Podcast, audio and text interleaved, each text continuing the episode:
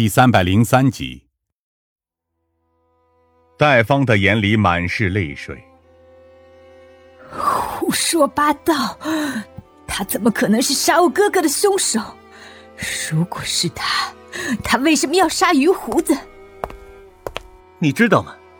当一个人反复对自己说“我要去死”时，他的内心就会萌生一点点的死亡意识。这一点点死亡意识逐渐堆加到一定程度时，这个人大抵也就完了。更何况，他与你沟通了那么久，你的仇恨也让他潜意识认为是于胡子杀了戴峰，而不是意外出现的他。我不信，除非他亲口告诉我。你以为你编个故事？我就可以相信你了吗？戴方冲我喊叫着，眼泪更是大颗大颗的往下掉。我叹了口气，将笔记的最后一页翻了出来。那是一篇汉字写成的报告，其中写了他实验了多少次和注意事项，唯一没有写出来的是身体体检报告。我能想象到一个二十多岁的年轻人。在经历了无数次失败后成功时的喜悦，那绝对不亚于人间三大喜事。他强忍着想要查看他的成果的冲动，将其拿给自己的好兄弟，得到的结果却是好兄弟因此而亡。这种化学物质在度娘上很快可以查到，你可以自己看看。将结果查询出来，我将手机递给戴方。我没有见过周礼，十年前我还没有上大学，更不会模仿他的字迹，是真是假，你可以自行检查，然后你再告诉我结果。我走出了房门，病房内传来身体与地板碰撞的声音，接下来是戴芳绝望的哭声。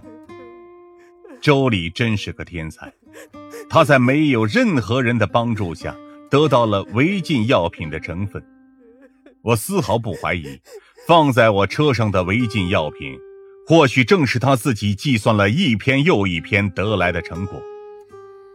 夜色深沉，戴芳终于出了门，一双眼睛又红又肿。我用余光打量他的身后，房间内到处都是打翻的物品，那条被子上隐隐约约都是牙印，可想而知，我给他带来的消息。究竟有多让他痛苦？护士知道我的身份，破例让我在睡觉时间将戴芳带到草坪。戴芳与我坐在椅子上，许久不曾说话。你知道吗，张警官？我在暗巷里已经看了十年这样的景色了。这是他对我说的第一句话。阁楼里唯一的光亮，就是来自烟囱的太阳和月亮。白天没人敢来，只有不知道哪个晚上，那块水泥才会被掀开。他在烟囱那个小小的洞口中，看到满天的星星和月亮。他浑浑噩噩这么多年，不知道今夕是何夕。他的孩子在垃圾桶腐烂，他在暗巷的阁楼中残喘。有时候做梦会梦到哥哥。哥哥说，要给他的房子安上大烟囱，这样圣诞老人带着再大的礼物也不怕塞不进来。有时候他也想，如果当初哥哥没死，他的孩子应该也很大了吧？是不是也像小小的自己那样，追着哥哥问圣诞老人应该从哪里进来给自己送礼物呢？一想到这里，他就开始咬困住自己的那根木头。时间长了，木头也大有断裂之意。周礼来看他，二人看着对方，都知道彼此过得并不好。他恨于胡子，以至于周礼要带他走时，他都不愿意。他要亲眼看到于胡子死，那个杀了自己哥哥和孩子的人活着就是罪恶。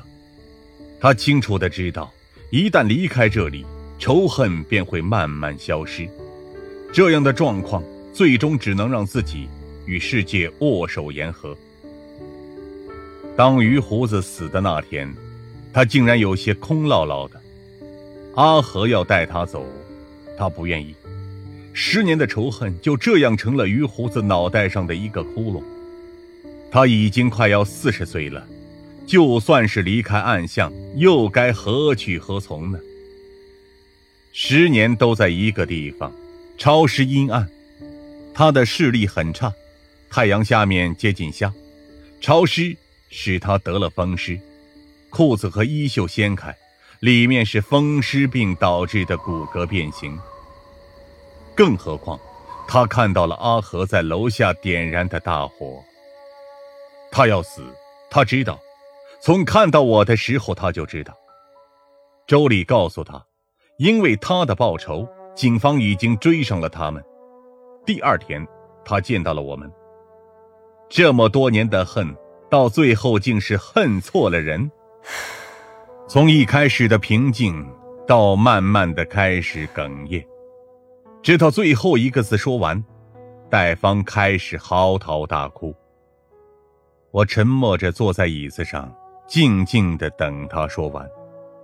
被囚禁的像狗一样的十年，那些数着分分秒秒过活的十年，若不是那些仇恨在支撑着，我很难想象他如何撑下去。不过，我现在担心的，是他如何扛过去我今天所说的一切。我可以告诉你。